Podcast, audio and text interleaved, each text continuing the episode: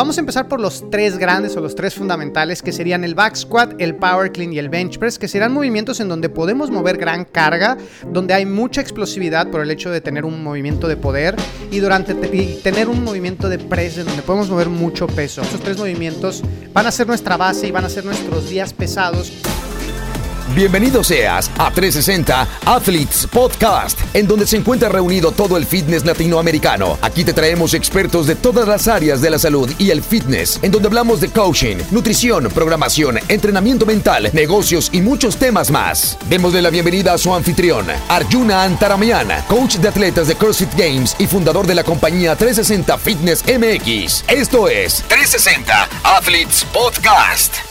Eres un coach, un atleta que está teniendo problemas para asignar el trabajo de fuerza durante sus entrenamientos durante la semana. Cuando me refiero a trabajo de fuerza es no sé cómo acomodarlo y cuando lo acomodo termino muy fatigado o fatigada. Eh, no me estoy pudiendo recuperar, estoy teniendo dolores de rodillas, dolores de caderas. Te voy a dar un hack muy sencillo para que tengas una guía de cómo estructurar el trabajo de fuerza durante la semana, incluidos los trabajos de accesorios. Vamos a empezar por los tres grandes o los tres fundamentales que serían el back squat, el power clean y el bench press, que serán movimientos en donde podemos mover gran carga donde hay mucha explosividad por el hecho de tener un movimiento de poder y durante tener un movimiento de press en donde podemos mover mucho peso. Esos tres movimientos van a ser nuestra base y van a ser nuestros días pesados y de ahí tenemos que tener un día intermedio y luego un día ligero. Sin embargo, no necesitamos utilizar porcentajes más bajos y seguir manejando los mismos movimientos. Lo que podemos hacer es utilizar variaciones de esos tres movimientos, pero con movimientos más complejos técnicamente y hablando de movilidad, por ejemplo, que me forcen a disminuir la carga. Un ejemplo de esto es, si yo tengo mi día pesado, back squat,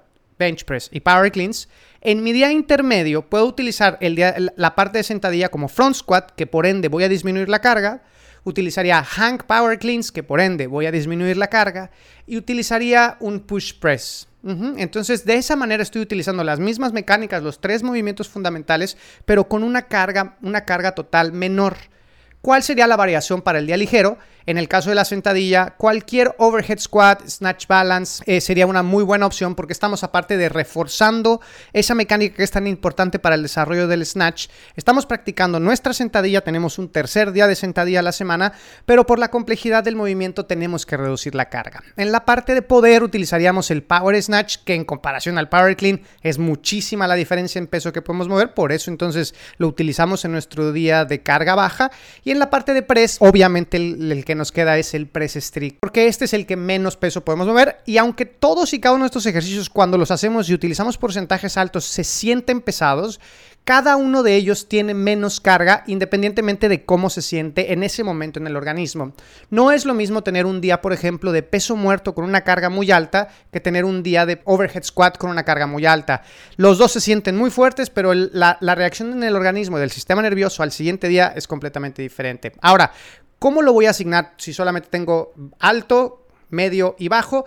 Si somos, una, si somos atletas principiantes, intermedios, convendría tener estos tres días y utilizar el resto de la semana para hacer trabajos técnicos, para utilizar el trabajo del desarrollo de la capacidad aeróbica y resistencia muscular, porque a final de cuentas estamos en un deporte concurrente. El CrossFit es un deporte concurrente en donde por un lado estamos tratando de potencializar la fuerza, pero también por el otro lado estamos tratando de, ganar resistencia muscular y capacidad aeróbica y estamos tratando de, ganar control sobre nuestro cuerpo y eso lo, lo desarrollamos por medio de los gimnásticos complejos, pero los gimnásticos complejos parten de la base, ¿no? De los, de los gimnásticos fundamentales y ese será otra plática que les daré en otro, en otro episodio. Aquí lo importante es utilizar estos tres días y distribuirlos, yo en lo personal utilizo un día pesado y el siguiente día que utilizo fuerza, que sería dos días después, utilizo un día muy bajo para que me dé la oportunidad de recuperar el cuerpo bien y cuando llegue a atacar el día medio sea lo suficientemente alto el peso, sabiendo que no voy a poder topar el día pesado. Ahora, el día pesado puede variar y puede convertirse el back squat por deadlift, entonces puedo jugar entre las semanas y, e ir variando back squat y deadlift. En el caso de atletas avanzados y RX, podríamos utilizar estos dos movimientos durante, durante la semana. Eso quiere decir que agregaríamos un día más para tener cuatro días de trabajo de fuerza y así podríamos tener más progreso en estos atletas que se pueden recuperar más por el hecho de que son más jóvenes, de que ya tienen más tiempo trabajando, que están más adaptados al volumen y ahí convendría meterlos. Ahora, vámonos al trabajo de accesorios. Aquí es donde muchos atletas y coaches fallan porque oponen muchos accesorios o no ponen nada de accesorios. Entonces vamos a tomar una regla muy sencilla. Los días de carga alta vas a tener solamente un accesorio Eso quiere decir que después de trabajar mi deadlift y mi bench press pesado y mi power clean pesado, voy a tener un, un movimiento de accesorio. Pueden ser ring dips, pueden ser extensiones de tríceps, pueden ser desplantes en goblet hacia los lados. Ustedes lo seleccionan, dos a tres eh, series entre 12 y 20 repeticiones es más que suficiente. De ahí nos vamos al día intermedio. En el día intermedio podemos meter dos ejercicios de accesorio que complementen la sesión. Vuelvo a lo mismo, pueden ser curl bíceps, pueden ser jalones hacia arriba con mancuernas hacia el hombro. La selección de ejercicios va a depender mucho de las necesidades del atleta, pero dos ejercicios más que suficiente el día intermedio y el día abajo, como la carga fue menor, ahí es en donde yo puedo sumar un poco más de trabajo de accesorio. Ahora, el trabajo de accesorio en su, en su mayoría tratar de hacerlo aislado, porque aislándolo nos aseguramos de que estamos protegiendo al cuerpo y de que aparte no estamos incrementando la carga.